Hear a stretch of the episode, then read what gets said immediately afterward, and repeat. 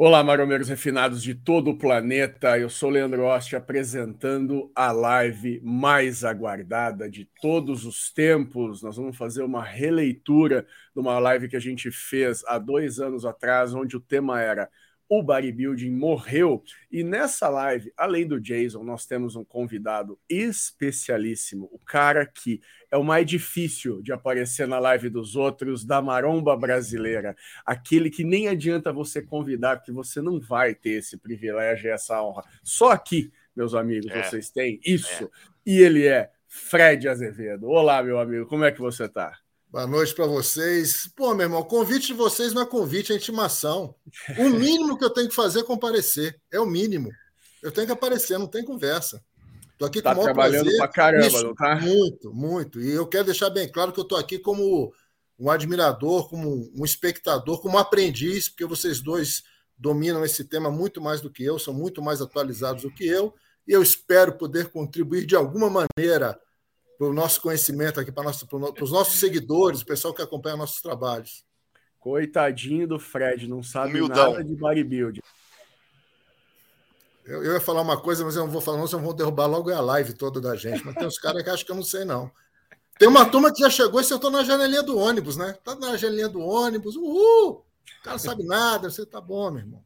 Não tava nem no saco do pai, eu já tava treinando, pô. Mas estamos juntos, faz parte, tá tudo certo. Deixa eu mandar um abraço pro pessoal dos TP Zaps. E tá? não só um abraço. Quero que você explique para a galera como é que funcionam os TP Zaps. É, eles fizeram muita pressão. Os caras, os caras pediram muito que eu viesse, eles acompanham muito o trabalho de vocês também. Pô, Fredão, vai, vai. Eu vou. E o TP Zap é um trabalho que eu faço. É mais ou menos uma coisa que o Jason conheceu bem, que eu fazia com o site, com o site assinado eu agora converti para o WhatsApp. Então, é um, é um, são grupos, de, é uma assinatura, e a gente tem temporadas, e lá a gente troca muita informação. Eu divulgo muito conteúdo que é exclusivo para os grupos, tiro muitas dúvidas, coloco vídeos exclusivos, planilha de treino, e sempre a gente troca muito, tem muita colaboração dos próprios membros também. Tem muita gente bom, trabalho que eu estou gostando demais, estou bem contente. Então, fica esse abraço pessoal que estavam fazendo uma pilha, uma pressão para eu participar. Então você fica o dia inteiro colado no WhatsApp, é isso? Cara, eu, eu não sei nem te dizer mais, Oste, como é que eu faço as coisas, não. Eu sempre perguntar, Fred, como é que você organiza as suas coisas? Eu não sei, eu não sei. eu não sei mais. Porque tem, tem o meu treino que eu tenho que fazer, eu não deixo de treinar, tem o WhatsApp, tem as assessorias, eu estou sempre atendendo o pessoal, e tem que produzir conteúdo para Instagram, para o canal. E esse, o canal mesmo é uma coisa que eu já não consigo mais produzir com frequência. Eu estou tentando pelo menos um vídeo por semana, e mesmo assim é difícil. Eu estou priorizando as outras, os outros trabalhos que eu tenho gostado bastante. E quantas pessoas tem em média num grupo desses de TP Zap?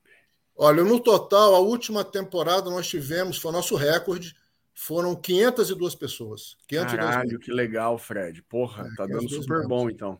É muito legal. O pessoal aderiu em peso. É legal. E, é, e quando você cobra, mesmo que seja um preço praticamente simbólico, você dá uma filtrada boa, assim. Não, você não vai ter no grupo o cara que vai, sabe? O, Sim, o rei, o, o, cara que vai, é, o cara que vai encher o saco. Pronto, o cara que vai encher o saco, ele não vai lá. Só vai o cara que quer aprender, trocar conhecimento, que tem saco para ler, que vai ver um vídeo mais longo, que vai ver as planilhas. Esse é o perfil do pessoal que está no TP Zap. Então, você, quando cobra esse mala, o hater, o cara que não colabora com nada, ele não vai. Então é, é, muito, é muito gratificante o trabalho. E aqui nós temos Jason, o homem que fez o nó da gravata dupla cabeça de cobra. Esse é o nome? Travou? Tá Como tão é, é emocionado é? assim? Emocionado demais. Eu? Pode falar, pode falar, mano bugou aqui o meu negócio todo. Ah, se eu sou o mais novo pai da maromba, sim, o futuro Mr. Olímpia tá ali embaixo, acabou de nascer, entendeu? Aproveitem, ó, até o, o Mestre Yoshi caiu. Mas, então, sumiu. pessoal, vou dar notícia para vocês. Aproveitem, aproveitem bem o fisiculturismo os próximos 20 anos, entenderam? Porque vai vir uma dinastia daqui a 20 anos, o primeiro atleta que vai unificar Men's Physique, Classic Physique, Open, tudo numa só, entendeu? É, meu filho nasceu, tá lá embaixo. Entendeu? Pô, que bacana, que legal, pô. E aí, tá Parabéns. bem uma fralda, não tá? Como é que tá as suas habilidades aí? Ah, tá uma maravilha ali, ó. Eu desenvolvi a nova segurada bíceps, né? que é a famosa que você segura assim, ó. Você hum. já segura a criança, segura a criança assim no bíceps, assim, ó. Entendeu? Que é a posição mais segura, que tem mais garantida. E estamos desenvolvendo aí a, o trabalho, a, as ideias. E eu, eu queria já começar aqui, mestre Yoshi, fazendo um apelo aqui pro Fred. É, não se acanhe em fazer esses vídeos longos, cara. O seu público não é uns jovenzinhos cuja a mente foi deturpada pelo TikTok e não consegue é, se concentrar por mais de um minuto. Entendeu? É impressionante, né? É. Não, não vou mudar, não, cara. Eu gosto da pegada dos vídeos, eu acho que faz parte, eu me sinto bem, eu gosto de ver o vídeo. Eu, eu não quero fazer uma coisa que lá na frente eu tenha vergonha, de, sabe? De olhar assim, porra, onde é que eu tava com a cabeça? Fiz isso aí só para ter likes e curtidas, eu não quero entrar nessa vibe. Eu tenho o maior cuidado com isso. Então eu vou seguindo na pegada do vídeo longo. Mas o feedback de você é sempre muito importante. Mas vamos é, seguindo eu... o vídeo longo, sim. É porque você desenvolve bem a ideia. E aí, conforme vocês podem ver, pessoal, eu estou aqui, ó, é, trajando aqui um refinamento adequado pelo, perante o nosso convidado, porque quando eu tinha um podcast, mestre Rocha, você ter noção, foi mais fácil eu conseguir gravar com o Júlio Balestrin e Brandão do que com o Fred, tá? Pode avisar, tô falando sério. Olha, bicho, vou te falar que eu já participei de lives com Gravei com o Balestrin duas vezes com o Lee Haney, já participei de live até com o Todos Jay abaixo, estão todos abaixo. Até todos com o Jay, só que. Você tem que passar por todo esse pessoal até poder ter minha presença numa live. É. Como vocês passaram, eu estou aqui para conversar com vocês. Cara, é mais ou menos isso mesmo. Pô, eu vou, eu vou falar, vai, depois que você, a galera ver essa live, que vai ter de nego aí que me chama para live e eu não vou me xingando. Ah, eu acredito, mas olha, pessoal, não. Tem uma ciumeira, vai ter uma ciumeira nesse meio aí que vocês não têm noção, não. Participem dos TPZaps. Vocês querem ouvir o Fred? Participem dos TPZaps. É a melhor coisa que vocês fazem. Então, não esperem... é 10 reais, né? O negócio é baratão. É, hoje não, hoje tá 28. 28 é, tá reais. barato. Tá um real por dia. Caramba. Os próprios membros pedem e falam para aumentar. Os próprios membros, diante do conteúdo do que eu coloco lá. É muito legal. E é muito legal a colaboração de todo mundo. Tem muita gente boa, então é muita troca de informação positiva, é muito legal. Muito bem, então nós estamos aqui com esta lenda, o homem que não vai em live nenhuma só na nossa. Chupa, galera. É, o Fred, a gente fez então uma live há dois anos atrás falando que o bodybuilding tinha morrido. Naquela ocasião, Uh, um ano antes dessa live, mais ou menos, você tinha feito alguns vídeos de previsão em que Big Ramy jamais seria Mr. Olímpia. Por tudo aquilo que a gente já sabe. E eu não podia ter concordado mais na época. Eu também. E o desgraçado foi lá e ganhou dois. Isso. A gente acredita essas duas vitórias, obviamente, uma escassez de bons atletas, né? A gente estava com uma safra extremamente ruim e muitos outros comentários acabaram rolando. O Jason, inclusive, lançou uma ideia bem interessante na época de que as melhores genéticas já não estariam mais na categoria Open porque não tinha porquê né, como eles tinham outras oportunidades de, de mostrar o shape, de fazer a vida através do bodybuilding sem ter que se entupir de coisa, então muitas boas genéticas acabaram ficando na Men's Physique e principalmente na Classic Physique. Só que aí, não sei o que aconteceu. Começou a aparecer um monte de gente. O que, que você acha que aconteceu? Por que, é, que houve essa renovação? Deixa eu falar uma coisa, até elogiando o Big Ramy, que às vezes eu, eu não vejo muita galera falar. Ele teve uma coisa interessante, porque é, é um cara de mais de 300 libras, né, subiu no palco muito grande, e um cara com aquele peso que ele conseguiu, ele mesmo com aquela tudo aquilo junto, ele conseguia controlar muito bem a parede abdominal, abdominal dele posando. É difícil você ver o Big Ram posando com o estômago. Claro que ele não faz vácuo, não faz negativo, estômago negativo, não tem nada disso. Um cara daquele tamanho não pode fazer isso. Mas você não vê o barrigão dele para frente. O próprio Coleman perdeu o controle, Mora não teve mais jeito. E, o, e o, o, Big Ram teve esse mérito dele. Agora, eu acho que o Big Ram, a gente tem que usar ele como um alerta para todos nós, é, sejam os praticantes, sejam os atletas, sejam principalmente os preparadores. Eu, eu vejo o Big Ram como uma experiência anabólica que descontrolou. Ele vinha, de repente, descontrolou tudo e deu um monte de doideira, deu tudo errado e não, não tem como corrigir o cara. Agora você imagina, não teve dinheiro ali ajudando o cara? Não teve, não tivemos bons preparadores do lado do cara? E, no entanto, não deu certo. Qual é o alerta aí? Porque eu fico vendo os podcasts aí que circulam, a, a, a firmeza, a autoridade que eu vejo umas pessoas falarem, ah, aplica assim, aplica assado, é desse jeito. O que é que um cara como o Big Ram mostra? Nós estamos muito longe de ser uma ciência exata. A coisa é muito obscura, muito obscura, muito empírica ainda. E pode descontrolar. Quando descontrola, como é que arruma? Como é que você desconstruía e desconstruiria o Big Ram? Não desconstruiria. Ficou uma deformidade, todo disforme, desproporcional. E rodou no Olímpia. Mas é o que você exatamente está falando. Porque nós tínhamos essa opinião do, do Ram. Nós nunca imaginamos, não dava para imaginar um Big Ram. No começo, quando o Ram surgiu, eu achei que ele engolia até o fio. Ele vinha, era um fenômeno. Mas aí perdeu o rumo. Eu imaginei, esse cara nunca vai ser Mr. Olímpia. Nunca. E ele foi. Mas é o que você está dizendo. Eu acho que ele foi porque o nível, a, o line-up dos atletas, do, dos, dos oponentes, era muito ruim. E permitiu que um cara, nas condições do, do Big Ramy, fosse Olímpia. Mas você vê que foi dar uma melhorada na categoria, acabou a brincadeira. Gente falando, ah, ele vai ser 10 anos Olímpia, 12 ah. anos Olímpia, ele vai quebrar o recorde do Lihane, o recorde do Coleman. Foi dar uma melhorada, melhorou o negócio, acabou. Não tinha nem, na minha opinião, não tinha nem mais que subir em palco. Acho que eu falei isso até no vídeo meu, não tem mais que subir. Já foi, não tem mais jeito. Mas é o trabalho do cara. É, uma coisa interessante que você falou a respeito dele não fazer um vácuo pose, mas também em momento nenhum perder o controle da cintura, é importante falar que nisso daí eu, eu vou dar um crédito. É difícil isso acontecer, né? ainda mais para um comentarista, um fã do esporte. Eu vou dar um crédito para a federação que teve que cortar o Phil Heath naquele momento, né? Competindo com o Sean Roden, para mostrar para a galera que não pode mais vir com aquela pança. Esquece, chegou daquele jeito, vai se fuder. E foi exatamente o que aconteceu. Nos anos que se seguiram, raríssimos atletas em pouquíssimos momentos de palco você via que o cara dava uma perdida ali. Começou a, a venda de cinta modeladora no mundo assim, disparou de um, de um momento para o outro. Foi impressionante. E foi uma coisa muito boa que aconteceu. É, a gente teve esse ano um, mais de 30 atletas competindo, né? acho que são, se não me engano, foram 36 vagas ofertadas, não tenho certeza. O Jason às vezes até lembra mais do que eu. É, você acha que isso é bom ou ruim? Tanta eu... gente na Open.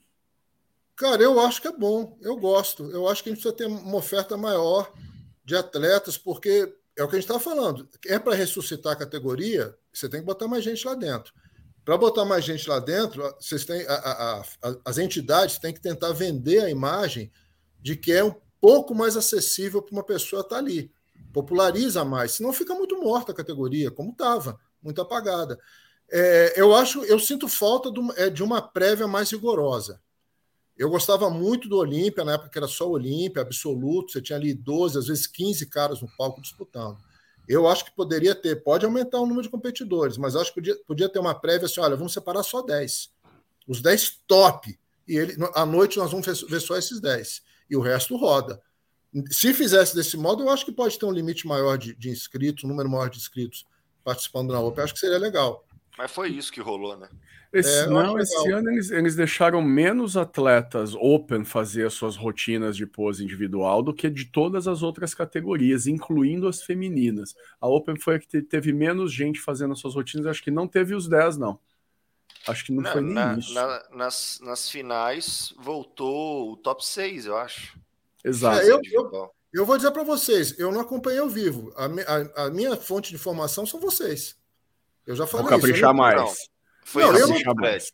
não, eu não foi... tenho o menor saco para ver campeonato de fisiculturismo mais. Eu falo isso, é, eu sei que muito, muito fã vai chorar, mas eu não tenho, cara. Eu não consigo ficar vendo aquilo ali. Pô, não dá, não, não rola. Aí o que é que eu faço? Eu vou ver algumas redes, alguns perfis Instagram que eu gosto de acompanhar, que são mais sérios relacionados a notícias, e os canais de vocês. Aí eu vou deduzindo, aí vou no YouTube, aí vou ver o vídeo dos caras posando no horário que eu posso ver, no meu conforto e tal, mas acompanhar ao vivo, eu não acompanho mais, não tenho mais estrutura, não.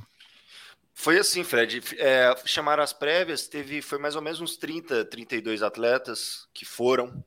Ah, fez a prévia com todo mundo, fez a individual rapidinha para todo mundo. Beleza, julgou é, em, em, grupos de mais ou menos. Teve grupos de 10 e grupos de 6, né? Teve, teve umas chamadas grandes. Teve. Aí separou a galera. Aí voltou nas finais, só o top 6 fez a individual completa, aquela individual grande, sabe, de dois, três minutos. E depois julgou só, só o top 6 na final. Não nem é trouxe legal. mais ninguém. Isso é legal, Foi. eu acho isso legal. Eu acho que se proceder assim, tudo bem, pode encher de gente. E vão apertar os caras na hora de botar no palco.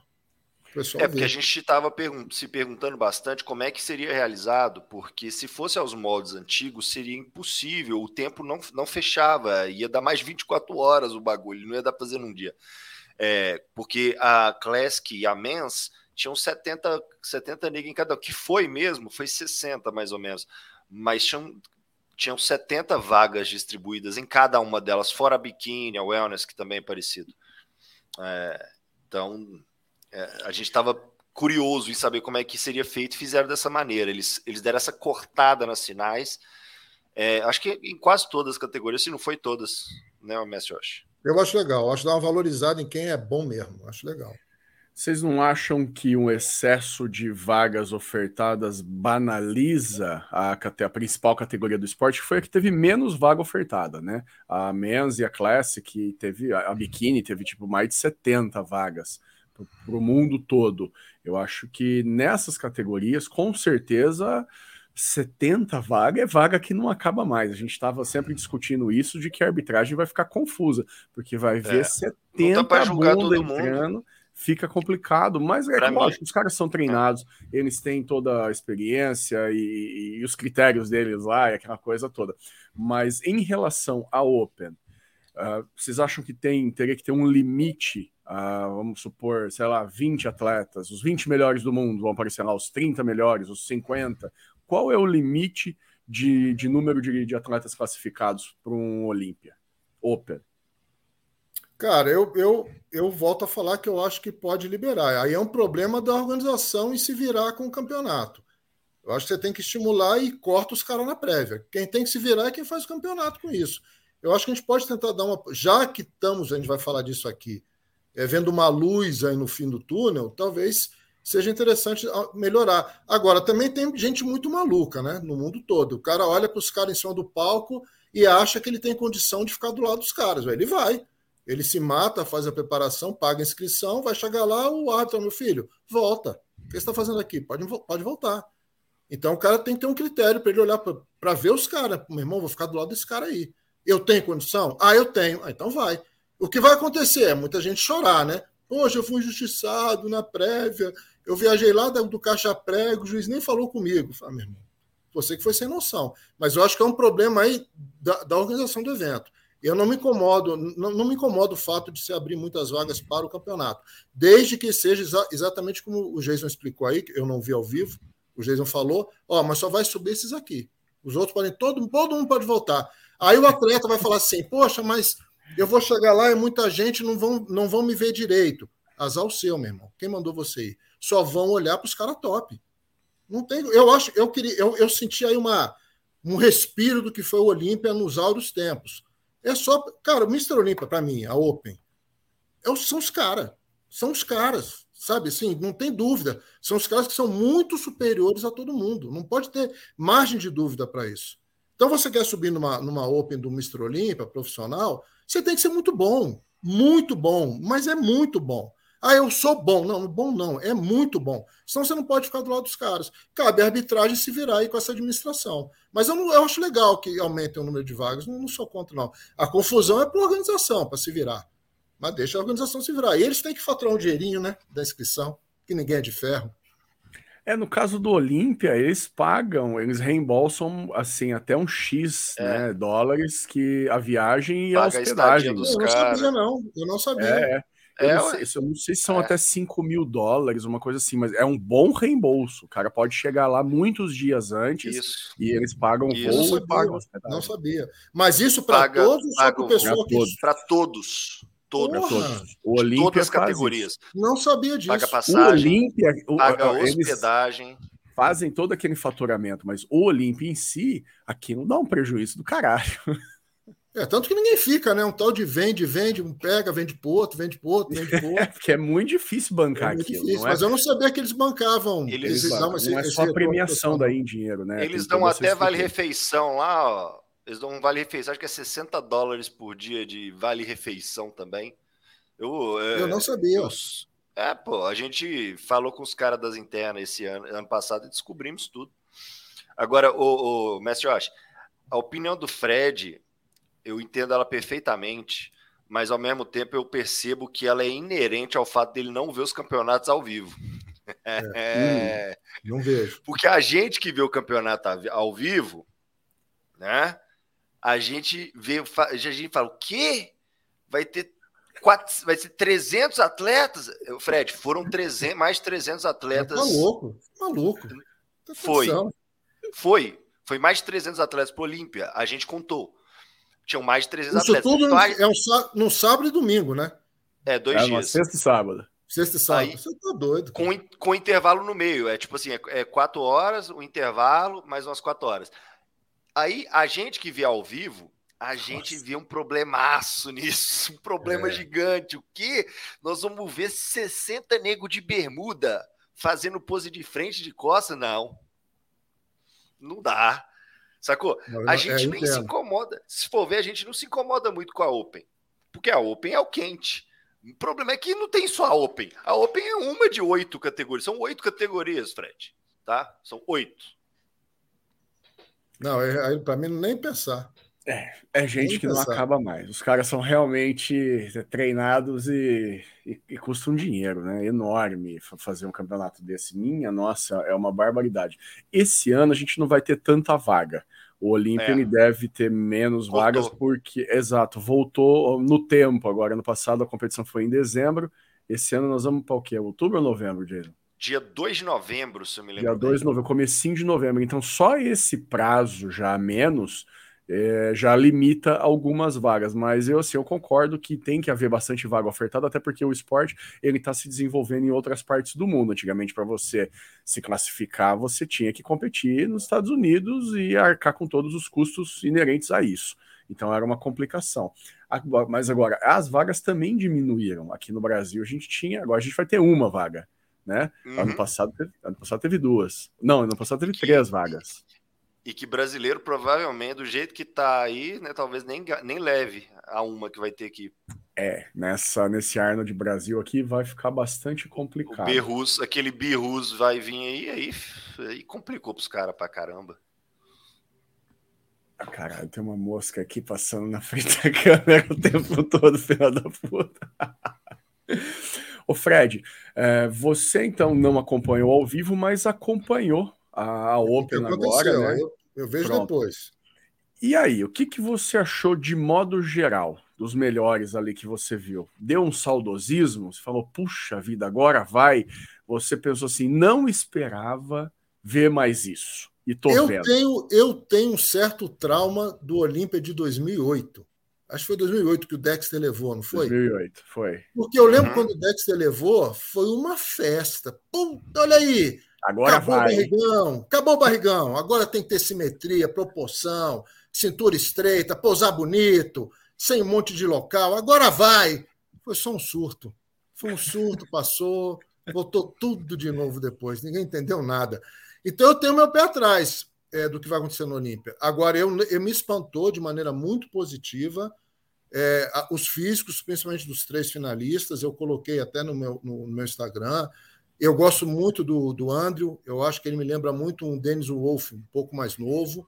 É um físico bonito, pousando. Cara, o Dowd é, meu irmão, tá um monstro, um monstro. E eu gosto do Nick Walker, mesmo com problema lá, porque ele tem um problema. Eu quero muito estar errado, mas eu acho que. Eu já estou entrando no outro assunto, eu não sei nem se a gente tem uma pauta aí, mas eu acho que o Nick Walker ele tem data de validade. Eu quero muito estar errado, mas ele tem. Ele me lembra a situação do Dallas McCarver é um cara que veio muito rápido e de repente, puf, saiu engolindo todo mundo. E aquela perna dele ali, se você mostrar a foto dele para qualquer médico, não médico vinculado a, a, a, a, bodybuilding, não, qualquer profissional da saúde, o que, que, você acha disso aqui? Que eu já fiz essa brincadeira, vocês vão ver vários diagnósticos. Aquilo não é normal. E a impressão que eu tenho é assim, ele sabe. E porque esses caras têm informação. E vai até onde der. Olha, eu vou até, você pode ir, você, você aguenta essa brincadeira aí mais dois, três anos, aí vai ter que parar. Eu acho que é a situação dele. Tomara que eu esteja errado, tomara, eu gosto dele. Eu acho que você pe, pe, pensar em freak, em físico freak, ele tem um físico freak proporcional, dentro do que pede um físico freak. A estrutura dele é muito boa. É proporcional dentro da proposta que ele tem. Ao contrário do Big Ramy. Ele tem, então eu gosto dele. E os outros dois eu acho fantásticos. Eu falei, fosse qualquer um dos dois em primeiro, eu ficaria muito contente. Eu não entendi muito bem, aí vocês com certeza vão poder explicar isso muito melhor do que eu, é, terem colocado o Nick Walker em segundo.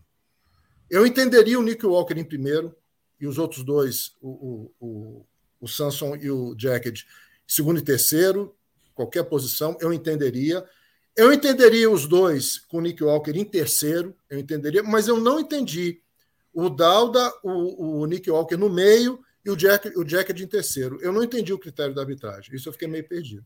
Mas tá são três caras muito bons, eu gostei bastante.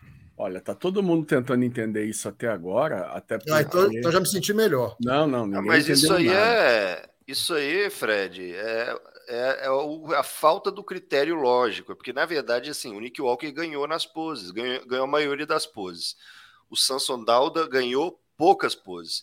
Mas aí parece que os caras estavam na cabeça deles que eles iam premiar um cara lá with class, tá ligado? Que eles iam premiar um cara que tinha um balanço do shape mais agradável.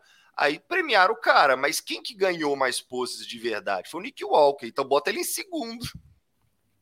Mas você vê, se o cara tá procurando esse critério, como você tá falando, que eu concordo, então tinha que ser o, o, o Dauda e o Jack de primeiro e segundo, e o Walker em terceiro. Então, mas eles deram a passada de mão no Nick Walker, porque ah, sim, na verdade é. ele ganhou. É, então, não, tudo bem, mas aí não é lógico, né? Ah, não, vamos não é. agora. Alivia para ele, bota em segundo, e o outro que tinha que ficar em é. segundo, eu boto em terceiro. É isso que eu não entendi. Mas, de qualquer maneira, foi um sopro de esperança. Eu acho que eu vi o vídeo dele posando. O, o Andrew Jacket tem um, tem, um, tem um negócio, cara, que ele, ele faz uma pose de, de contração de abdômen, de frente, com os braços cruzados para trás que o peitoral dele sobe, cara. Ele, você tá lá os gomos do abdômen, o cara todo empedrado, e ele faz aquela pose e o peitoral do cara sobe junto.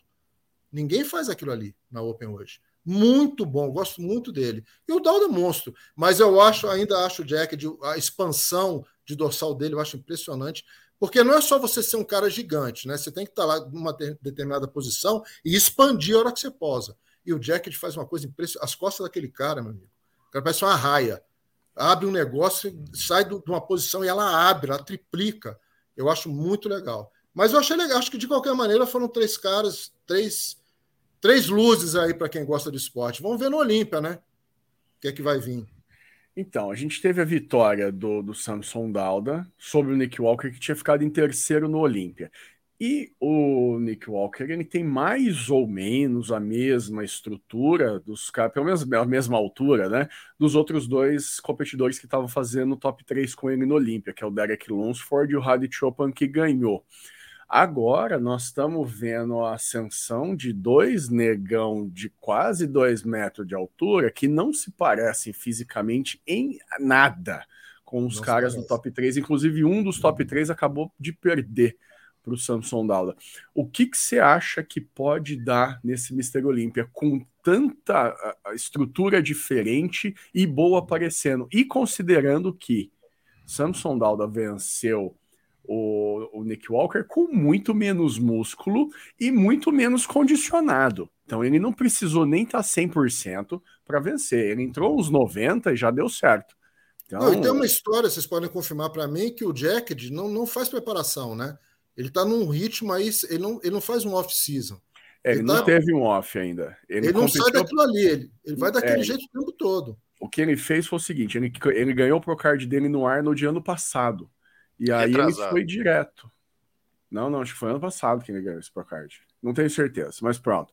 Vamos supor que tenha sido ano passado. Ele vem competindo direto até o Olímpia e agora esse Arnold de novo. Entendeu? É, isso é bem geração, bem geração anos 90, né? Que os caras eram assim. Aí, é, agora acho que ele vai dar uns seis meses aí para dar uma sossegada. É, depois que, se ele quiser uma chance no Olímpia, ele tem que dar uma paradinha mesmo para dar uma recuperada e ganhar, ganhar tamanho ali.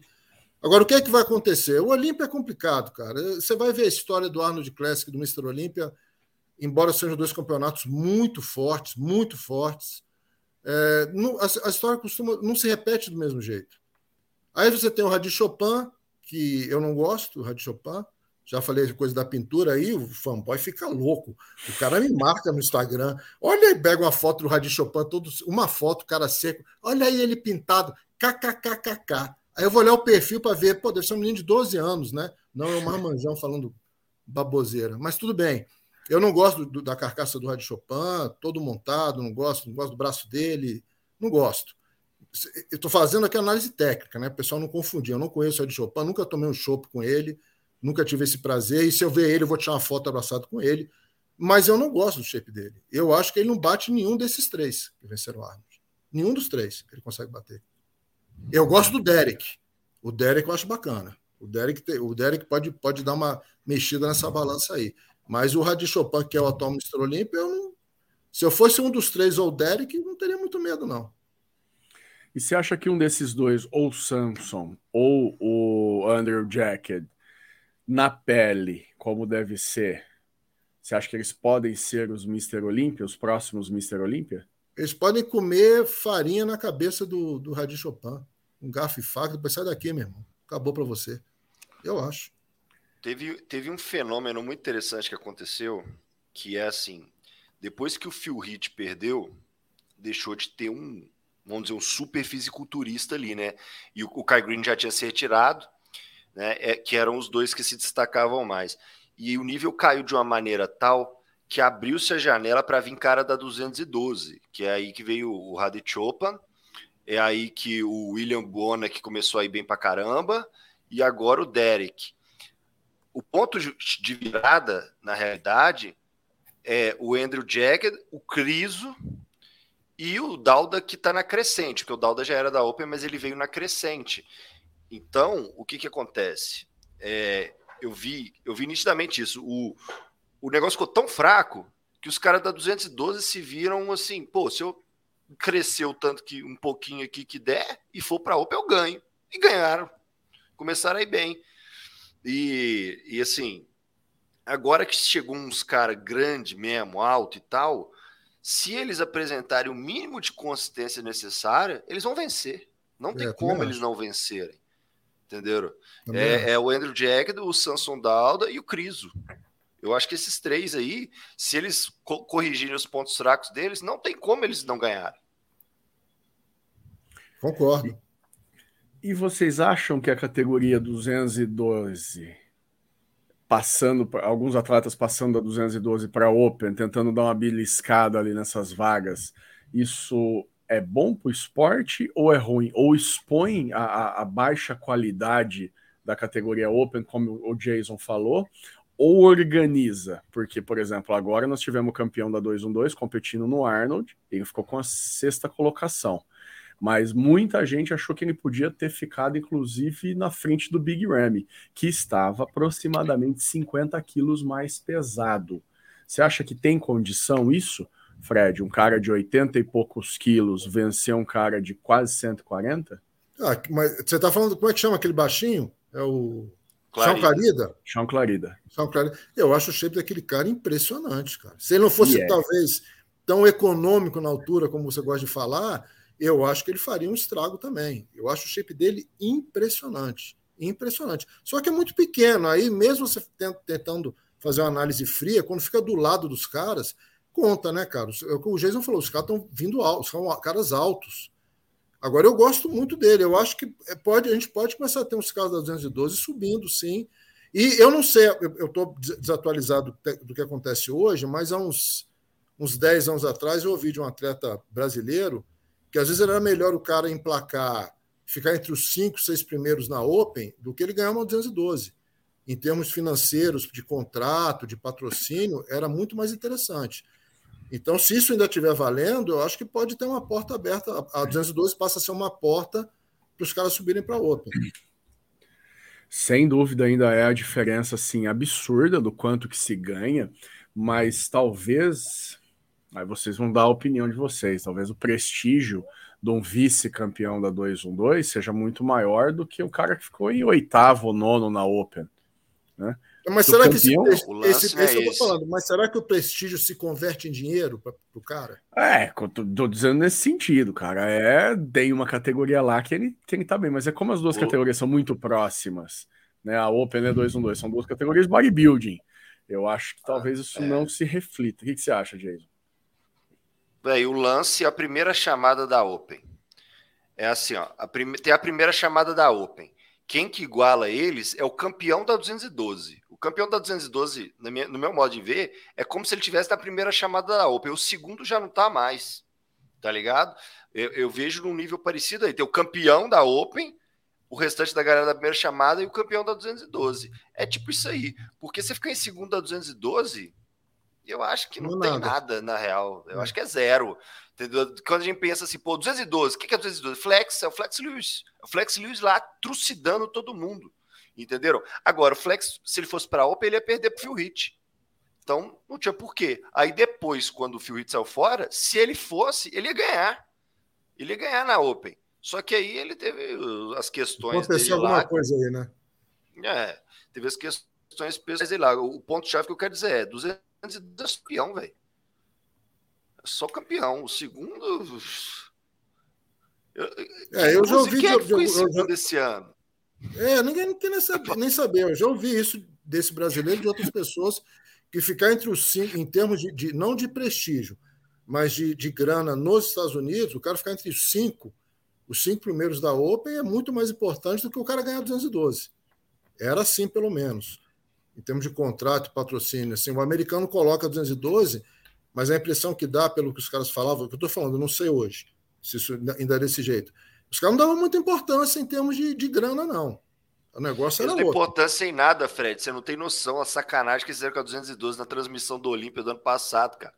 Eles deram uma menosprezada nos caras da 212 de uma maneira inacreditável. O mestre hoje estava, eu e ele estava assistindo ao mesmo tempo. Tipo assim, eles colocaram a 212 abaixo de todas as categorias, sério.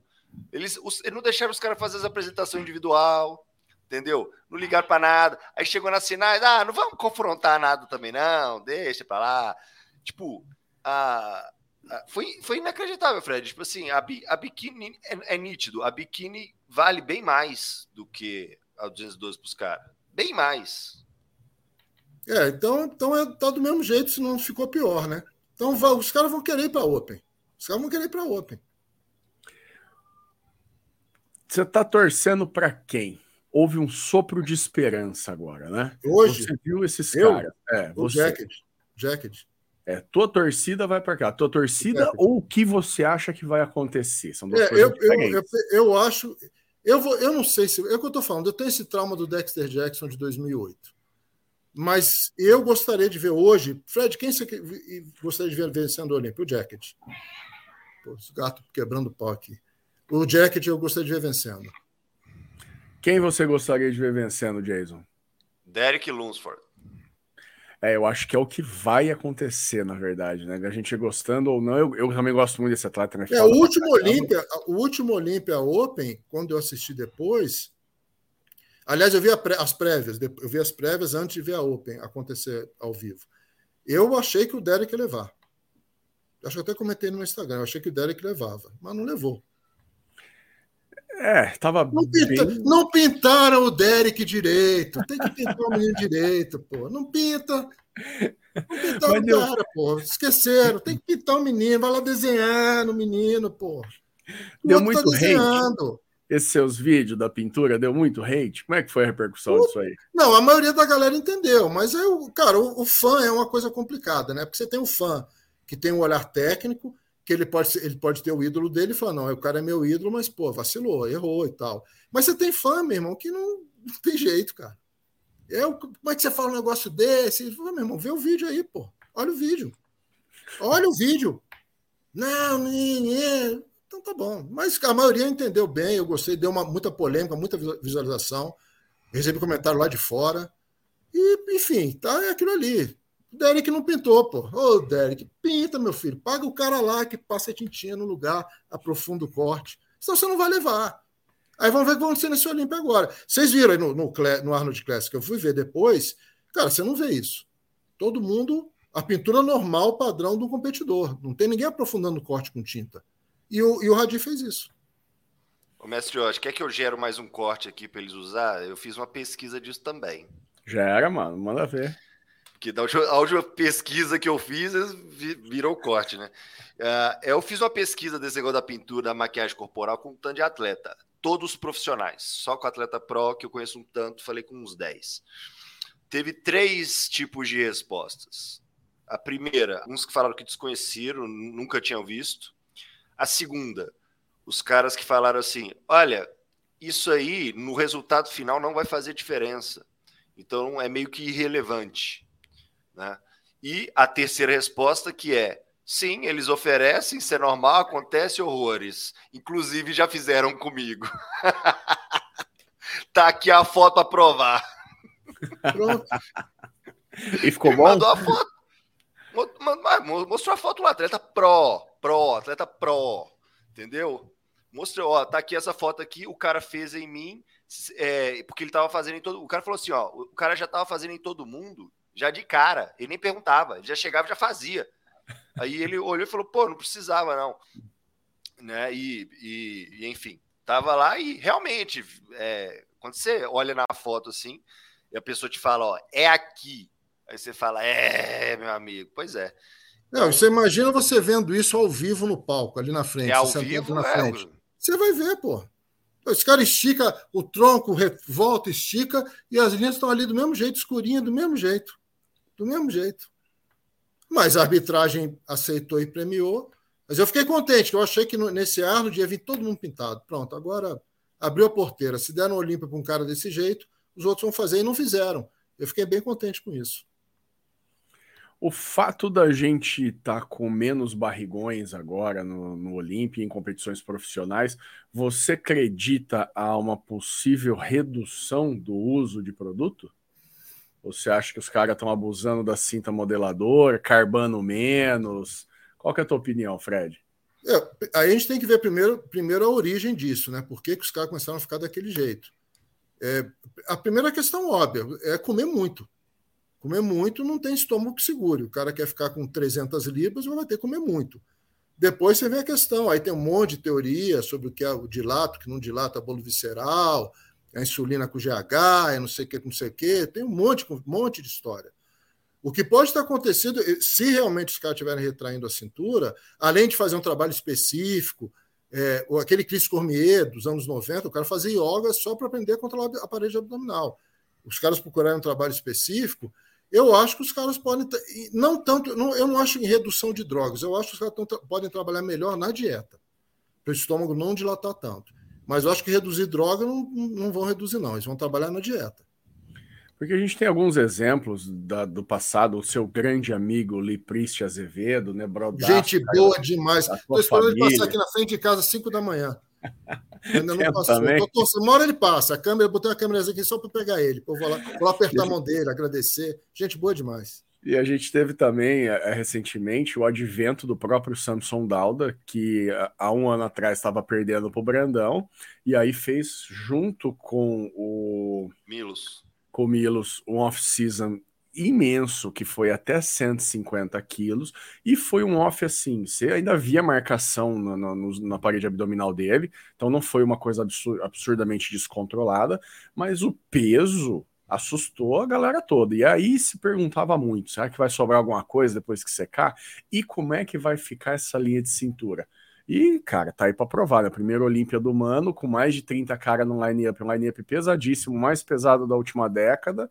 O cara com foi certeza. sexto. Na sequência, ele ganhou mais o Mais pesado com mais qualidade, né? Com mais qualidade, exatamente cara ganhou o Arnold. Você acha que mais caras agora vão enveredar por esse caminho depois de ter visto esse, esse milagre acontecendo? Porque há um ano atrás ele era um grande atleta, mas não era. Você estimula o quê? Você estimula conhecimento, informação.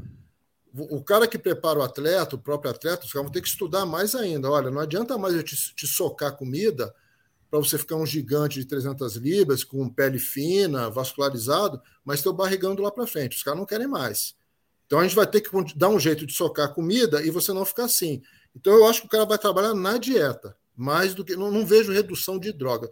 Eu acho que os caras vão, vão em cima muito da dieta, de manipular os carboidratos, Aquilo que a gente sabe, manipular proteína, trabalhar direitinho com, com ciclos de, de, de, comida e tal, entender mais, vão ter que procurar mais gente que saiba disso, como é o caso do Milos, e trabalhar mais em cima disso aí. Ver que não é só enfiar droga para dentro. Vão ter que trabalhar também a dieta de um jeito diferente do que se vinha fazendo. Porque você vai ter, o cara na Open vai ter que comer muito, ele tem que ficar pesado, mas ele não pode dilatar o barrigão. Então, e depois que teve esse problema do fio e tal, e ele teve que sair fora, Uh, o pessoal começou a ficar muito preocupado daí com o off, com a dieta, de fazer um off controlado, de não perder a linha. A gente escuta muito isso aqui no Brasil, especialmente, e, e é, o, o, fato do Samson ter chegado a 150 quilos no, no off-season dele, um off curto, foi um off de, de cinco meses ou seis meses. É, ele cara, ele virou a cabeça de muita gente. E a gente tem hoje aqui no Brasil esse exemplo, que é o caso do Rafael Brandão que aparentemente ele tem alguma dificuldade em ganhar peso, né? Não sei se por não conseguir comer tanto ou por ficar indo encanado, não, né, de certa ele, forma. Ele não segura a massa. É porque não segura a massa, ele come pra caralho. Come, come. Quando o cara, quando o cara manda uma refeição de mais de um quilo, filho, aí você pode saber que 5, 6 dessas. Uma refeição dia, de mais de um não, quilo é uma cinco, coisa. Seis, eu mando também. Eu quero mandar o dia inteiro. Isso aí é foda, então, cara. Então, pô, 5, 6 de um quilo limpo no dia, né? Agora tem que ver o tempo que ele consegue fazer isso. Eu não sei se ele consegue segurar isso por muito tempo. Exatamente. Que ele consegue fazer, eu sei. Agora, é, existe um, um, uma questão aqui disso que você está dizendo, que é muito óbvia e notória. Né? O Samson Dalda chegar e mostrar isso e falar, ó, funciona e tal, é uma coisa. Agora, como é que você copia o cara, brother? Porque antes tinha uma galera que fazia off, off sujo, né? Essa que é a mudança maior, que é o que o Fred falou. Agora os caras não fazem off, ninguém faz off sujo mais, ninguém. Os é caras têm mundo... até medo de fazer off hoje, na verdade, para a barriga é, não é, ficar dilatada. É todo mundo no, com off limpo e todo mundo com uma equipe de, de especialistas ao redor do cara que antes não existia tá ligado? É liberação todo dia, é o uma pessoa que treina, só o treinador de vácuo, a pessoa que treina o vácuo em todas as posições imagináveis. Vocês estão ligados que tem isso, instrutor de vácuo. O tem, aplicador de local, tem um aplicador tem, de local. Pô, tem a galera da mobilidade, tem a galera, tem, tem um, um nego para ajudar em cada coisa. E aí o Brandão, ele já falou isso numa entrevista, ele falou ó, que ele foi lá no Dalda e falou: "E aí, Dalda, como é que foi essa parada aí, mano?" E o Dalda falou: "Ó, o negócio foi o seguinte, eu, eu me encavernei mesmo, entendeu? Abandonei a minha vida exterior e foi isso que eu tive que fazer e aí deu certo. Agora, quantos caras no mundo conseguem fazer isso? Tem a disposição necessária para eu não tenho. Entendeu? Você tá doido. Você tá maluco. Nem... Passar o dia comendo, pô. Só passar o dia comendo.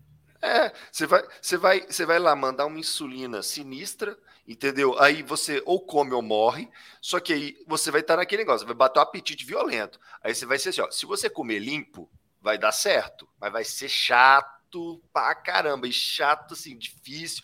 Ou então você pode ceder e sujar o bagulho todo. E aí não vai dar tão certo.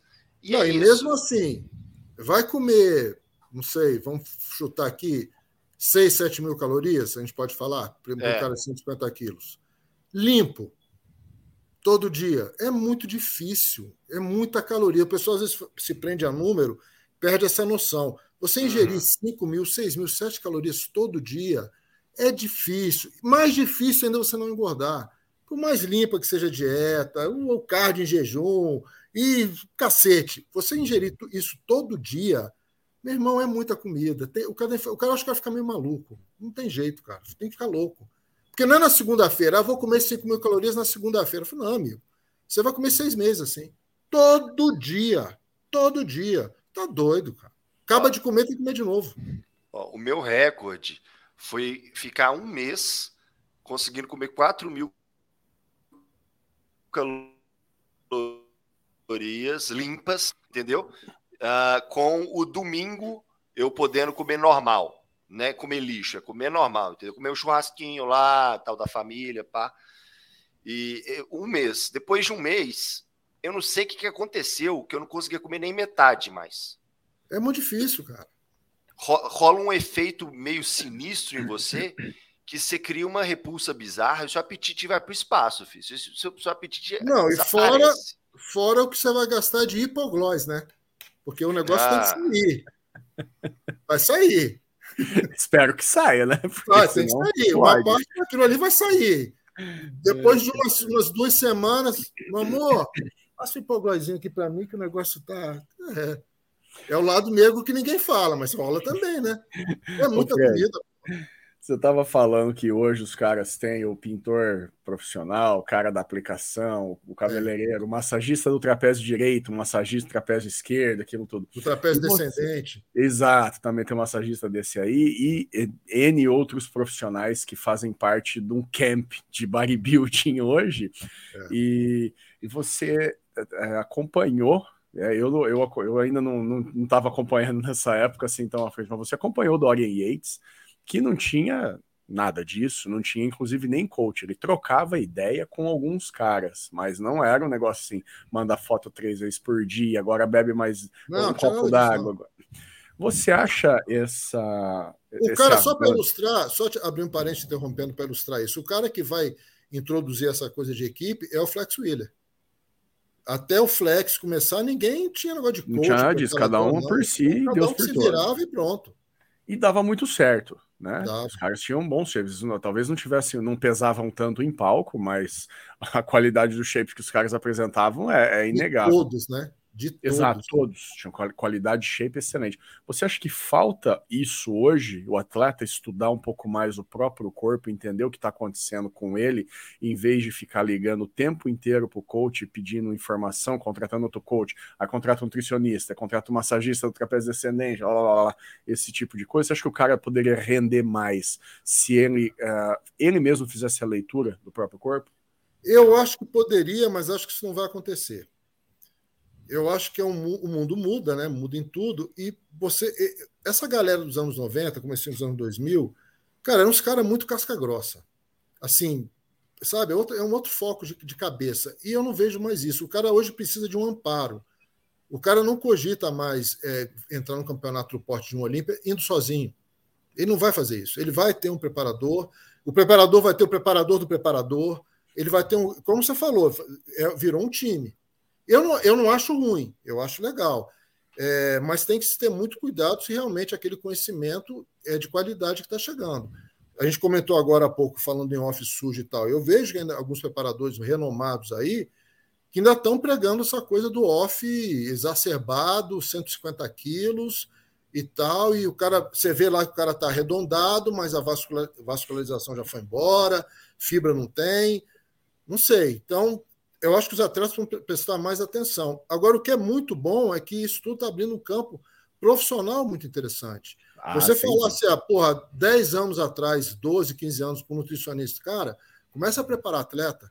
Você tá maluco, que preparar atleta doido? Não. Se você falasse para um, um massoterapeuta, ó, oh, se especializa em fazer massagem profunda, liberação, para fisiculturista. É, fisiculturista, tudo maluco, não sei o quê. Hoje os caras estão, tá todo mundo vindo nessa vibe. Todo mundo pe pegando fatiazinha. Do... Põe médico. Todo mundo pegando a fatiazinha do mercado. O que tem de médico aí dando curso de hormônio? Hein?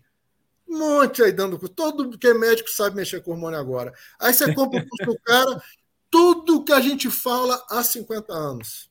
Mas eles, eles vendem como se fosse a. Olha, eu fiz a faculdade de medicina e agora eu aprendi o TPC adequado para o seu caso e tal.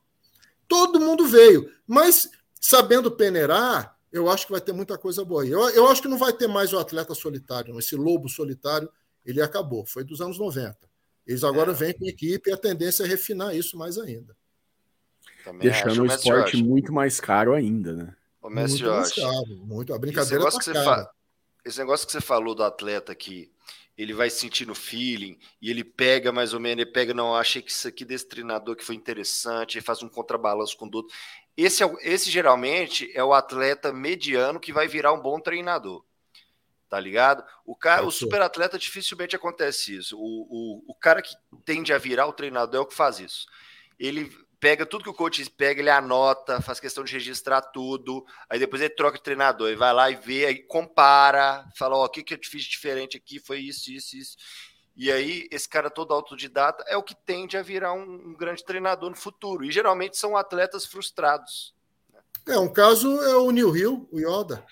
Yoda é isso, cara. O cara que construiu o Flex Lewis, treinador renomado, que viu que a coisa não virava para ele como atleta, mas tinha muita informação, muito conhecimento, virou treinador. Isso é muito comum, acontece bastante também. O próprio Cris Acito chegou a competir também, chegou teve um bom shape, mas teve um bom shape. não era um shape né, para chegar arrepiando a galera. E... É, eu acho que além da questão do shape, é a questão da saúde, né? O cara tem gente que tem uma resistência diferente a assimilar os medicamentos, e tem gente que não. Aí o cara fala, pô, eu tenho, eu tenho até, eu até tenho a predisposição genética para competir aqui.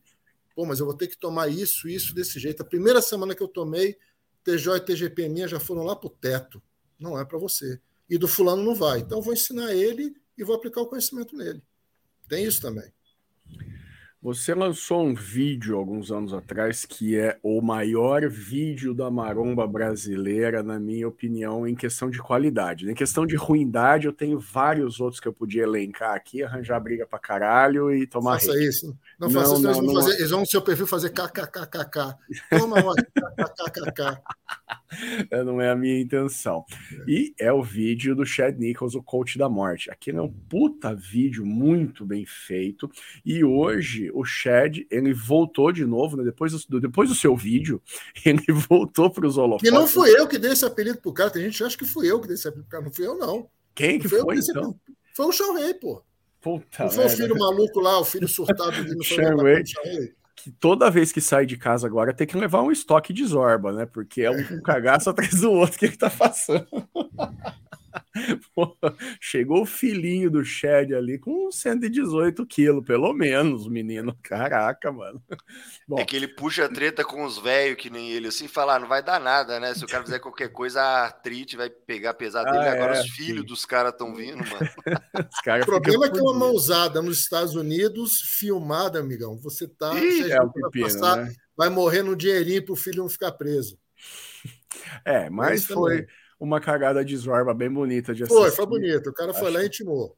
Então, o Sean Ray é tipo uma pessoa intocável né, na NPC, porque ele, ele é cuzão com todo mundo, Geral. ele tem uma, um caminhão de inimigos. E ele tem orgulho disso. Ele assume, ele tem orgulho. Exato. E ele continua estando na linha de frente da federação. Você fala, meu, não, como é que isso acontece? Mas pronto, isso é um assunto para um outro dia.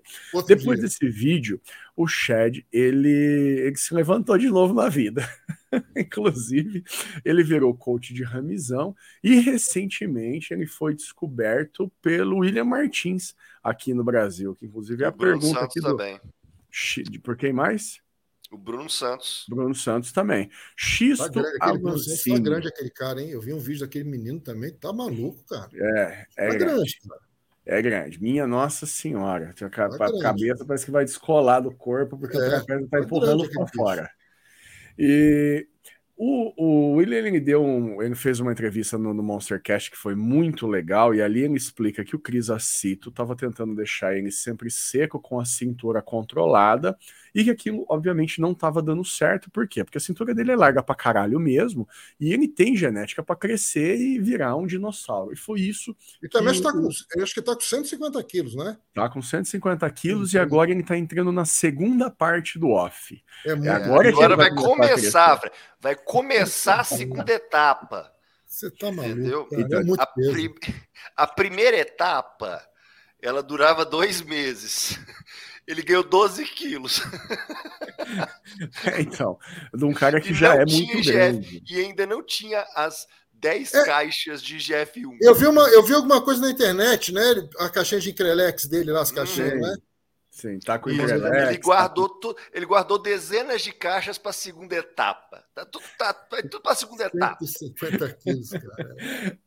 É um cara que, assim, a vez que eu vi ele maior, a gente estava num evento junto, ele estava com 145 e é um negócio que não tem explicação de grande, né? É absurdo mesmo, não cabe nada, os braços não cabem no tronco, as pernas não cabem no tronco, fica uma coisa muito com 150 ou 160, que talvez seja para onde ele vai agora.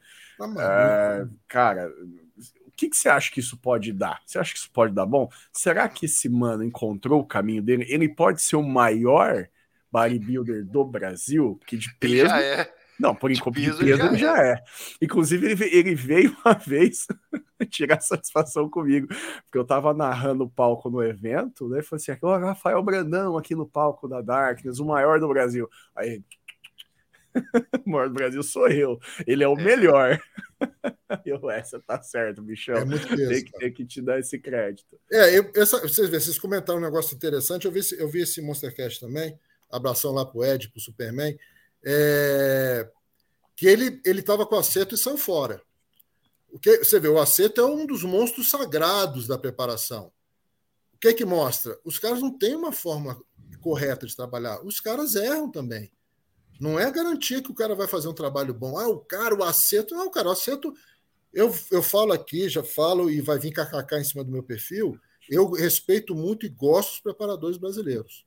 Eu gosto bastante, eu não vejo essas diferenças todas, não. Mas outro papo também. E, e, ele agora, e aí ele saiu do acerto e foi para o Chad Nichols, né? Agora, tomara que não dê nada errado, cara. Tomara que dê tudo certo. Mas eu também ouvi uma, uma papo dele, ouvi algum corte dizendo que ele já puxou o freio também, né? Já teve que dar uma. Não sei se foi o Chad mandou ele dar uma puxada de freio. Ah, fala, Jason. Eu sei o que é isso. Isso aí é, é a ponte. É porque assim, ó. É, o Chad Nichols ele faz a primeira etapa que durou mais ou menos dois meses. Aí ele botou uma ponte no meio, que é tipo o Crazy, de um mês, que é crazy. o descanso. É, é, o Cruise. É que na verdade. Cruise ou Crazy?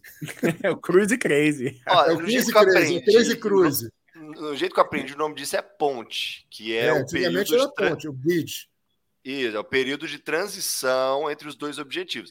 Aí, e geralmente ela tinha de duas a quatro semanas.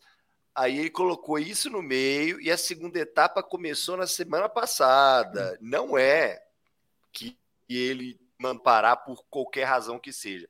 Só que o William falou um detalhe muito interessante. Ele falou assim: Chad Nichols é o primeiro treinador que eu tive que me pediu exame de sangue. Ô, louco, sério? Não sabia disso. O Nossa. William falou. Ele falou: Cris Aceto nunca pediu exame nenhum, não. Cara, Chad Nichols pediu. no taco dele que não pede nem um testezinho, caralho. É. é o William falou: ó, Chad Nichols me pediu o exame antes de começar, antes deles começar a primeira etapa e durante a ponte. Quando terminou a primeira etapa, ali na fase de descanso, fez mais uma bateria. Então, assim. Isso você vê, é... cara. Como é que você vai fazer um, trabalhar com um atleta nesse nível e não pede exame de sangue? Então, mas fica aí, Bom, então. Ó, o treinador da morte, na verdade, é o cara que, que olha eu queria muito ver Eu queria muito ver os exames dele, viu, cara? É, deve ser legal, né, velho? Deve, deve, ser, ser diferenciado. Meu irmão, como é que chegou aqui?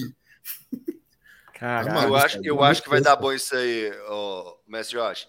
Eu acho que o William achou o caminho, entendeu? No sentido de. É, não no sentido de vida longa, né? No sentido de é, fisiculturismo mesmo, de tamanho. É, e, tipo, é o que. Te, é, é, eu acho que ele, internamente, eu acho que ele sempre pensou isso, saca? Só que aí as coisas ao redor, né? Papapá, não sei o quê, todo mundo falando de Cris Aceto.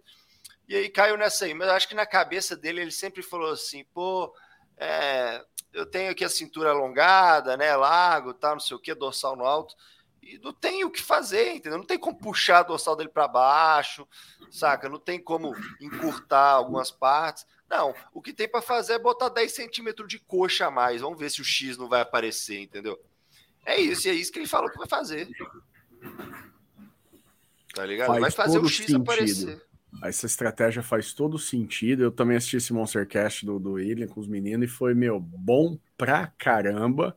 E o William tava feliz com tudo aquilo, estava confortável com a situação e parecia que realmente ele tinha encontrado o caminho e ele estava motivado. Porque é foda, né, meu? O cara tá com o mesmo coach, ele faz preparação em cima de preparação, tá vendo que aquele negócio não tá rolando. O cara meio que tava segurando o shape dele, vamos dizer assim, né? Porque aquilo tem genética para crescer, sei lá, indefinidamente. E, e agora era, era nítido a, a, alegria e a satisfação dele. Eu gostei muito desse episódio. A melhor Esse é parte é que as mídias, todas as mídias melhoraram aí depois disso tudo, porque é notória a diferença no cara. Você acompanhar o cara agora dá gosto de ver, entendeu? Essa é a diferença. A gente vê que fala: caraca, o cara tá animado, o cara tá empolgado, vai correr atrás e apresentar um negócio diferente, que é o que a gente está buscando. Né? É, e para o Brasil isso é muito importante. Um pega dele com o Rafael Brandão numa Open? Porra. Muito importante. É, bom, todo mundo aqui é da opinião de que tem que haver mais encrenca no bodybuilding, eu também sou, então nós não vamos nem entrar muito nessa jogada aí, mas eu ouvi um, uma, um comentário hoje de que bodybuilding não é luta. Bodybuilding não é UFC, bodybuilding não é isso, pode até haver uma tiraçãozinha de sarro, mas não há muito sentido nisso. Muita inocência. É, é, eu concordo com, com, com, a ideia, concordo, só que não vende. Né? E aí eu vou, vou ter que é, vou ter que é. dar crédito pro Fred completamente, pro Jason, e a mesma ideia que eu tenho. Não tem rivalidade, não tem comércio. Ninguém paga para ver. Né? Fica um negócio muito morno, muito ursinhos carinhosos, né? muito gostosinho, muito bonitinho. Mas é... eu quero é. fazer uma outra pergunta pro Fred. Linha de cintura o pessoal anda se batendo algumas vezes em algumas lives que eu escuto de que open é open, pode ter a barriga que for, que se foda e não sei o que lá. Nós não vimos isso agora no Arnold. Foi justamente o contrário. Qual que é a sua opinião, Fred? Tem a ver com a proporção ou o cara ele não pode ter a barriga gigantesca mesmo, porque independente da proporção, o shape vai estar estragado e ele não teria condições de avançar. Não, é muito simples. Se a cintura ficou larga demais, o estômago expandido, e isso estraga a simetria do shape do cara, ele não pode ter. É só isso. Ah, não, ele pode ter, pode. Se, se isso no conjunto da obra não é um fator é, tão agravante, tudo bem. Mas se agrava, se estraga o shape do cara, ele não pode ter. Sendo open, sendo classic, sendo men's physique, é, é, a tal da simetria, da harmonia, da proporção.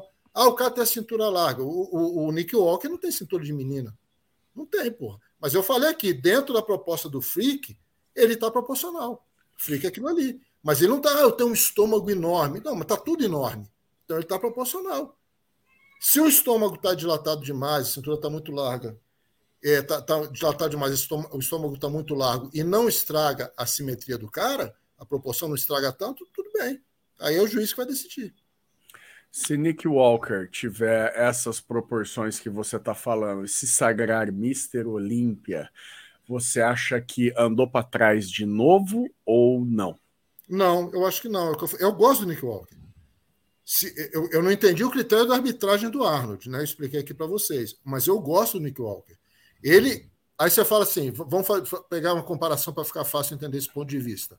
Big Ram, freak total, mas não é proporcional. Ele não é simétrico. Nick Walker, freak, mas é simétrico. Não é simétrico como um Classic ou Men's Physique, mas como Open, ele é simétrico. Ele não é desproporcional. Ele conseguiu equilibrar tudo dentro do que a gente pede para um atleta freak. Está equilibrado. Não tem nada assim, ah, tem muito ombro e não tem perna. Tem muita perna, não tem dorsal. Não, tá tu, tudo é muito. E também o conjunto é bom, ao contrário do Big Ram. Tudo é muito, mas um é muito, é muito de um lado, muito, a perna vai do, cresce para o lado de um jeito absurdo, a, o ombro fica pequeno. O Radi Chopin, eu volto a dizer, é um Mr. Olímpia de braço ruim, que talvez seja o conjunto, talvez seja o, o, a, o grupo, a, a parte mais, não vou dizer mais fácil, né? Mas assim, obrigatório, é o mínimo. O cara do Olímpia tem que ter um bom braço. E o Rádio Chopin não tem. Então nós hoje temos um Mr. Olímpia que o braço é ruim. Eu nunca achei que eu ia ter um Mr. Olímpia no esporte, a gente ia ter um Mr. Olímpia no esporte, com braço ruim. O braço, cara, e isso que está montado. É montado lá do ombro até a ponta do dedo. E o braço é feio, o braço é ruim. E eu acho que o Nick Walker, eu não percebo isso. Se tem a montagem, deve ter, é muito bem feita. É. É, isso mesmo. Ô, ô, Mestre Jorge, vamos estabelecer um padrão aqui. Ó. Se o cara parecer que tá grávido, tá errado. Pronto. Se não, beleza. E sempre lembrando para o pessoal que assiste campeonato, o que interessa é o que o cara faz na frente da arbitragem. É. Aí eu vi a foto dele andando no Instagram com barrigão. O que interessa é o que o cara vai fazer na frente do juiz. Se na frente do juiz ele controlou o abdômen, tá tudo certo. Concordo com isso. O que, que você acha que foi a melhor coisa que aconteceu no último Mr. Olímpia na Open? Você acha que foi ter um monte de gente?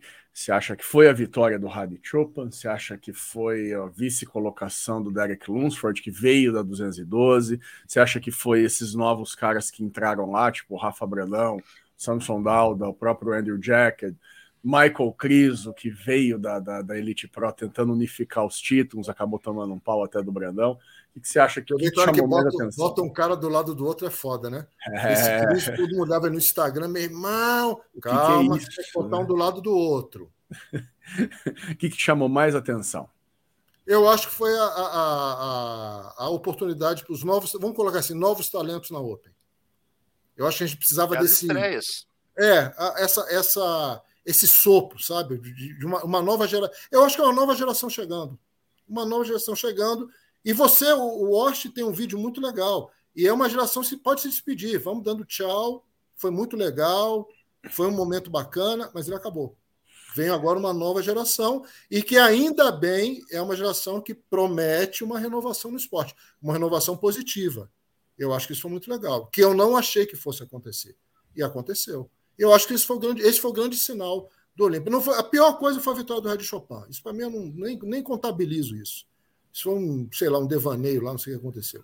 Mas de resto, eu acho que foi isso, foi esse sopro para trazer uma geração nova e que com certeza vai estimular outras pessoas. Eu acho, inclusive, o próprio Rafael Brandão, que é um cara que parece que nunca tentou jogar a, a coisa do peso, jogar o jogo do peso, procurou bater muito na questão de proporção e simetria, quando você dá uma premiação para o Andrew Jack, tipo o Sandon Dauda, você está dizendo para o Rafael Brandão: olha, meu irmão, você pode estar certo.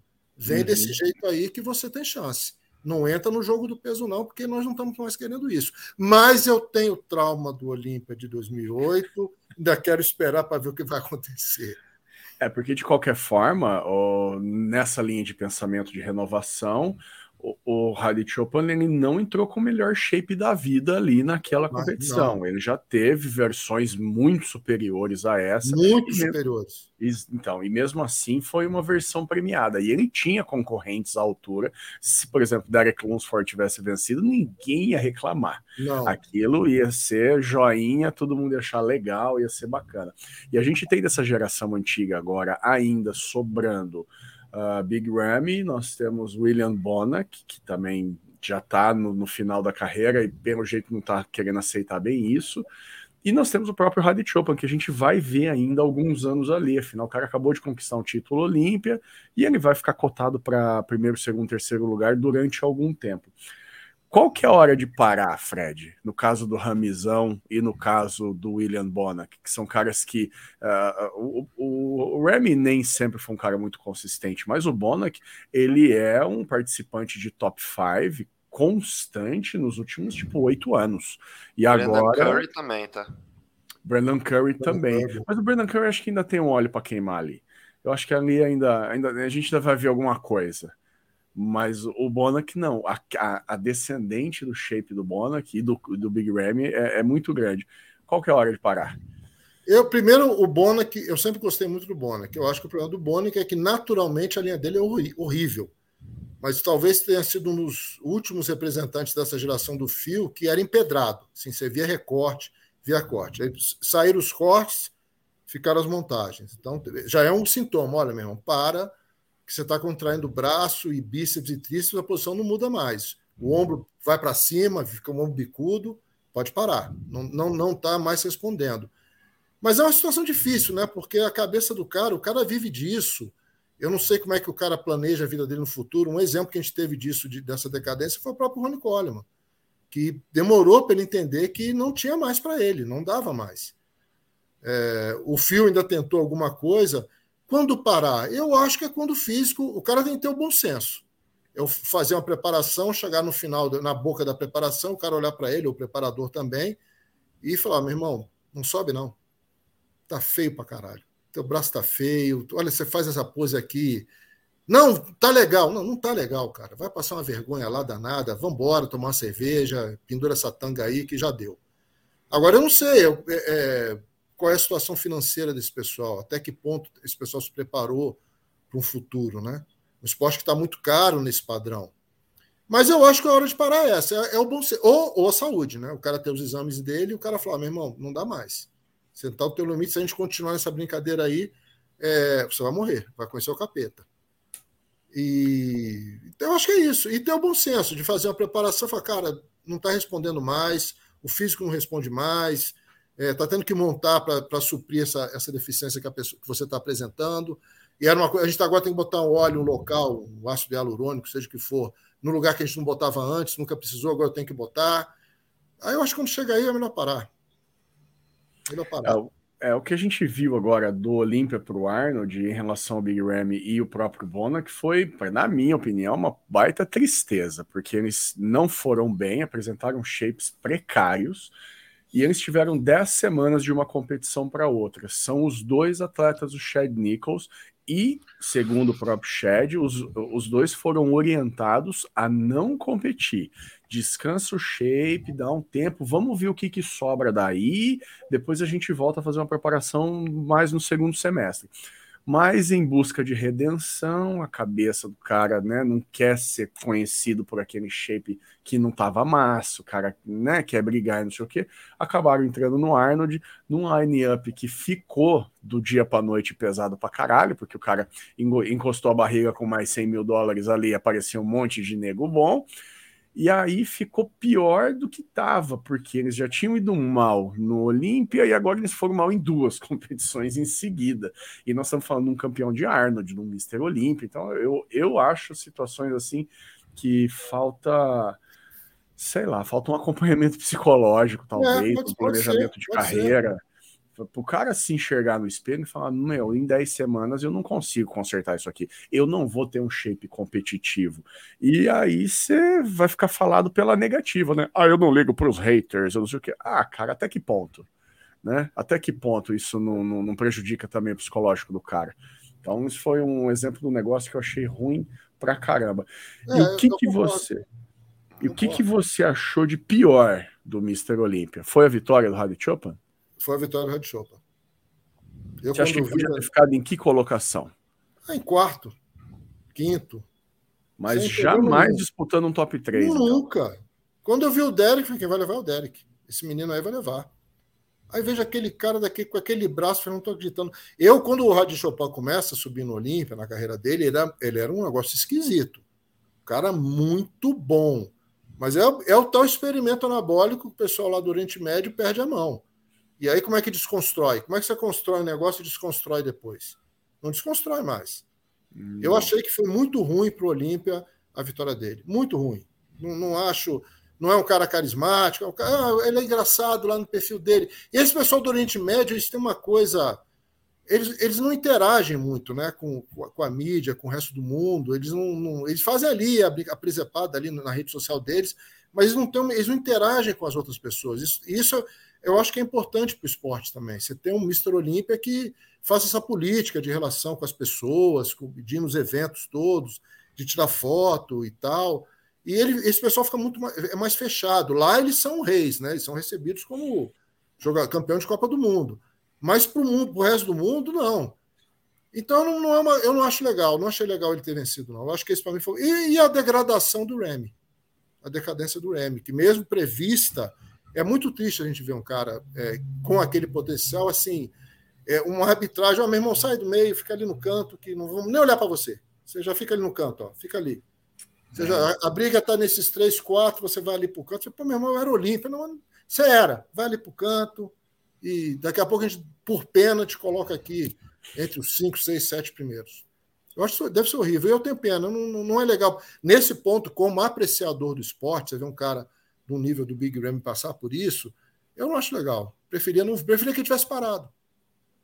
E, o Dória, como o Dória fez, o Dória falou: meu irmão, para mim não dá mais, parei, viro lenda, viro referência, eu não espero chegar à decadência. Porque vai, é isso que você falou, vai ficar no final a lembrança do que ele fez por último. O ser humano é cruel, ele não quer saber o que o cara fez. Vai ficar, o nego vai. Ah, mas ele no final estava uma porcaria. No final estava todo torto. O Dória, sabiamente, Lee Haney, não, pula hum. fora. Não vou esperar a decadência chegar. É, e foi muito comentado isso na internet de que o Big Ramy, por ser o atual Mr. Olímpia, devia ter ido direto para o centro do palco e os outros atletas serem comparados com ele.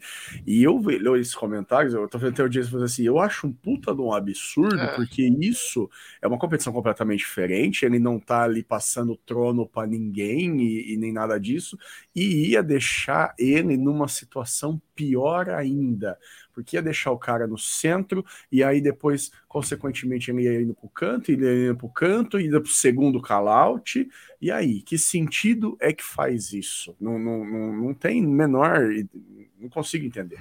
É, eu também acho. É esperar a decadência. Para, meu. É, e o fundo, o fundo do poço Mr. Olímpia, conforme eu já falei em live aqui, Messi, foi quando o Big Ham ganhou. Esse foi o fundo do poço, porque por ele ter ganhado com o pior shape. Se ele tivesse ganhado com o shape 2013, show. Agora, ganhar com o shape estragado, que ele ganhou, quando ele ganhou, ele já tava com o shape estragado. O cara tava sem opção, né? Vai, desce pro Brandon Curry de novo, pô. Desce pro eu, Brandon Curry. Eu achava muito mais justo. Eu teria achado sabe, muito mais justo. Você sabe por quê? Porque os caras, velho, olha, olha por esse ângulo. Os caras meio que plantaram uma armadilha pro cara.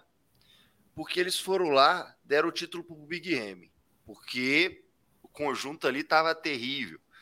Aí deram o título para ele de novo. Por quê? Porque o conjunto ali estava terrível de novo. Mas o tempo inteiro a gente sabia. Na hora que chegar um pessoal melhorzinho aqui. Vai escorregar.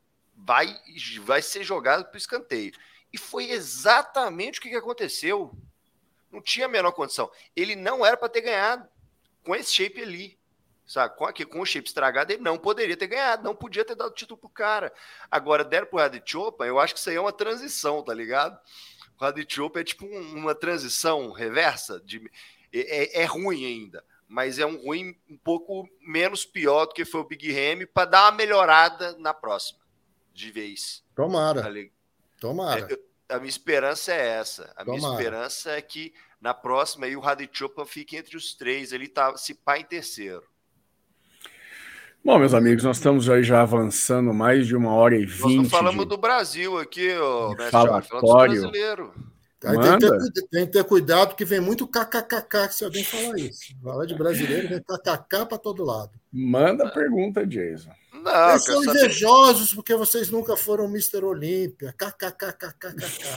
Cuidado com essa coisa. Eu quero saber a do. Quinta série, a quinta série vem com tudo. Eu quero saber a prospecção que o Fred tem dos brasileiros na Open. É. Porque ano passado é. classificou três brasileiros para a Open, isso é inédito. Eu, eu, eu, vou, eu, vou, eu vou até estender um pouco essa pergunta do Jason, naquela linha de raciocínio que eu tenho falado bastante. Cara, eu quero ver muito o Brasil como uma potência do esporte. Eu acho injusto, eu hoje já acho injusto que o Brasil não seja a potência do bodybuilding mesmo com esses atletas que nós temos hoje subindo na Open lá fora, eu acho que o Brasil, se tiver uma, uma alavancada, a gente pode fazer muito mais pelo bodybuilding do que fazem os americanos. Então eu quero ver os brasileiros. Não estou nem preocupado se vai ter brasileiro ganhando. Se a gente tiver dois, três brasileiros subindo no line-up de uma Open hoje, e eu acho que isso pode acontecer, é, vai ser muito bom. O problema do brasileiro é só não perder a mão aí na, na, nas preparações. Eu acho que o brasileiro ainda é muito passional em relação à rede social e isso me preocupa um pouco. Mas, Mas eu é quero pelo... os caras. Mas é pelo seguinte: ano passado deram três vagas da Open aqui no Brasil. Uhum. Todas foram para brasileiros. Esse ano vai ter uma vaga só. E os principais atletas, que eu diria que estão mais cotados para conseguir uma vaga, né, estarem aptos a conseguir uma vaga, não vão estar participando dessa vaga aí entendeu? Quem, quem estaria é o Nescau, que é um Open menor, entendeu? No sentido de volume, né? Ele é um cara menor, mas ele é, é muito estético. Então ele depende dos caras maiores não estarem todo acertado. E aí é, a gente tá, tá arriscado. Agora que saiu o line da, do Arnold Brasil, tá arriscado essa vaga não ir para nenhum brasileiro. Então os brasileiros vão ter que buscar as vagas em campeonatos de fora. Aí, assim, eu, eu confio bastante no Brandão conseguindo. Né? E eu acho também que, que o, o Horse e o Lee Pérez têm chances. Mas assim, eu queria saber, você acha que os caras vão conseguir pegar essas vagas aí já de cara no primeiro ano aí para Open? Eu acho que Fora consegue. do Brasil? Eu acho que consegue. Eu acho que então, consegue. E tô, tô otimista. Eu acho que consegue. Ah, aí é bom, hein? Então eu, tá eu bom. acho que pode acontecer. Eu acho que depois desse resultado do Arnold Classic, é o que eu falei, você abriu uma porta aí para o Rafael Brandão boa. Queria ver o Rossi, ainda a gente está vendo, o Rossi está cheio, né? Tá, tá no off. Queria ver o Rossi começando a secar, mas é um cara que tinha uma carcaça ele seco bem legal, um shape bacana. E são pessoas que estão dentro dessa proposta do que foi o Arnold Classic. Então eu acho que pode acontecer. Agora tudo é a cabeça da arbitragem. Volta ao meu trauma do Olímpia de 2008. Tudo é a cabeça da arbitragem. Mas acho que as chances são boas. E você tem algum atleta que desses que a gente comentou aqui do Brasil que você vê um potencial assim, fala, ali eu acho que se comer frango e batata, o negócio vai fumegar mão. Olha, eu vou falar, ele não é um, ele foi citado agora, ele não é um, dos caras maiores, mas eu, vi, eu tive a oportunidade de ver esses caras de perto quando eu fui no evento, quando eu fui gravar o Narenberg. Esse menino Nescau. Meu irmão, o shape desse menino é é um negócio Top. estranho. Top. O shape dele é bonito, cara. Muito harmônico, muito estético. Muito, muito simétrico. Eu fiquei vendo um menino super humilde, conversando e tal, tirei foto. Mas eu vi, vi, ele treinando, vi depois a gente depois relaxou e tal. Olha, eu acho que hoje não é o maior, mas eu ouso dizer que ele tem o melhor shape dos brasileiros que tem chance na Open. Vamos ver, ele, ele vai começar a preparar agora, né? Mas eu vi ele, cara. É aquilo que o cara tá em off, você olha e você vê a qualidade do cara. Só, meu irmão, tá tudo aí já. Vai dar uma o polida. Tá o Nescau vai estar tá na disputa do Arnold Brasil aqui, Fred. Vai ser ele e o Birus e, e o Oliva Júnior, né? É isso. O, o, é, esse Birus é um cara do Oriente Médio, que o Brandão já enfrentou ele, a, a, ganhou, inclusive, quando o Brandão ganhou, ganhou a vaga fora. E esse cara é bom pra caramba, entendeu? E a disputa é provável que vai ficar entre os três. E o Boff vai também, né? O Boff vai entrar nessa vai disputa. também, e eu acho que sim, que essa disputa vai ficar entre os três. O Nescau é muito bom, exatamente isso que o Fred está falando. Eu já vi ele competindo, e do, eu vi quando ele ganhou o Procard a primeira vez, acho que quando ele ganhou o Procard a segunda vez e quando ele estreou. Cara, é, ele é muito bom. Realmente é. ele tem uma linha estética que vale a pena pagar para ver. Exatamente. E grande. Ah, e tá. Grande. Não é grande igual William não, Martins. Ele não, é, às vezes que eu vi, ele não estava do Mas tamanho. Mas às vezes não precisa. Às vezes não precisa. É o, que, é o recado do Arnold Classic. Às vezes não precisa. Foi exatamente o que aconteceu quando ele confrontou com o Boff na, na Expo Super Show.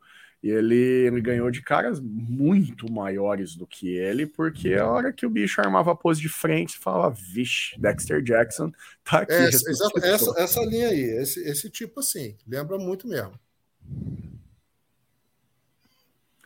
E mais? O Fred gosta da Classic também, né, Fred? Você gosta da muito. Classic, gosta? A Classic é a esperança do esporte. Classic é a esperança do esporte. Pena que fizeram aquela pataquada naquele vídeo lá com Ah, sim, a live. Aquela Carlos live. Bomba, é, o Carlos Bomba e o, Super e o demais aquela live lá. não, e você, no, você falou uma coisa no teu vídeo que eu não comentei no meu. A parte tecnológica, o hardware. É. Pelo amor de Deus, cara. Que falta de respeito, falta de respeito com o espectador, com o fã, com o atleta. O qual que é que os caras estão falando ali? Olha, a gente está cagando para vocês. Estamos cagando para vocês. Foda-se. Vai fazer tudo nas coxas mesmo. Vocês gostem ou não, é assim. Bota um tiozão, tiozão lá. Eu posso falar de tiozão, não é, não é tiozão fobia, nem velho fobia. Bota um tiozão ridículo lá, com a cara parecendo um maracujá chupado, com um microfone horroroso, botando na boca dos caras. Horrível, horrível, tudo horrível. Mas a Classic é a categoria. E nós vamos ter um Olímpia na Classic, porque o, o, o Ramon vai ser Olímpia. Isso eu não tenho a menor dúvida. Só posso de olho fechado. Vai ser Olímpia. Se não no próximo, no outro. O shape dele é muito bom. Acho que ele passa o carro no segundo daqui a pouco. Otimista. Sou. Eu sou otimista. Você tá ligado? Você sabe dos lances dos pesos dos caras, né? Sei, sei. Ah, é loucura lá de bater peso e tal. Mas ele tá conseguindo bater o peso não, que os caras pedem, pô. Não, eu digo que o, o, Ramon já tá no talo do peso e ele pesa 7 quilos a menos que o Chris Bumstead e ele não pode pôr mais peso. E agora? Mas eu acho que eu acho, cara, eu tô apostando nele. Eu aposto nele. E, e, agora o Chris Bump você tem que chegar lá com um bíceps fudido, os dois bíceps fudidos. É, tem Aí... isso também. Já é nítido, né? O último, o último, a última, ele pousando no último cast que era nítido. Você viu? O bíceps do cara não divide mais. O cara não tem as duas cabeças do bíceps. É uma cabeça só. É um bíceps não, uma cabeça só. Isso é relevante, Fred, porque, tipo assim, o cara errou. Esse é o ponto. ah, ele não erra, não erra. Errou. Errou. Errou uma vez precisa só começar, porque esse é o tipo de negócio que vai desencadeando. A gente sabe como é que funciona, né? Você avacalha ali, aí você não. Ah, vou dar uma mexidinha de leve. Aí vai avacalhando tudo. Vai é, aí é o experimento que descontrola. Corrige aqui. Ih, cara, mas aqui ficou pontudo demais. Não, mas corrige ali do outro lado, que aí fica igual. Ih, não ficou. Não, agora tira dali. Aí começa, cara. Inclusive, sobre a, a live podre do Olímpia, o, o Chris Bumstead é, parece de até sacanagem, mas ele postou um vídeo ontem, ontem, treinando com o Urs. E a diferença, a diferença chega a ser, meu amigo. Mas a diferença em que sentido? De, de tratamento um com o outro? Tratamento um com o outro, qualidade do vídeo, não ter 30 nego lá é, montando nas costas dos dois. Muito pelo contrário, eles não fecharam uma academia só para os dois. Tinha mais gente lá treinando, tietando eles, ninguém.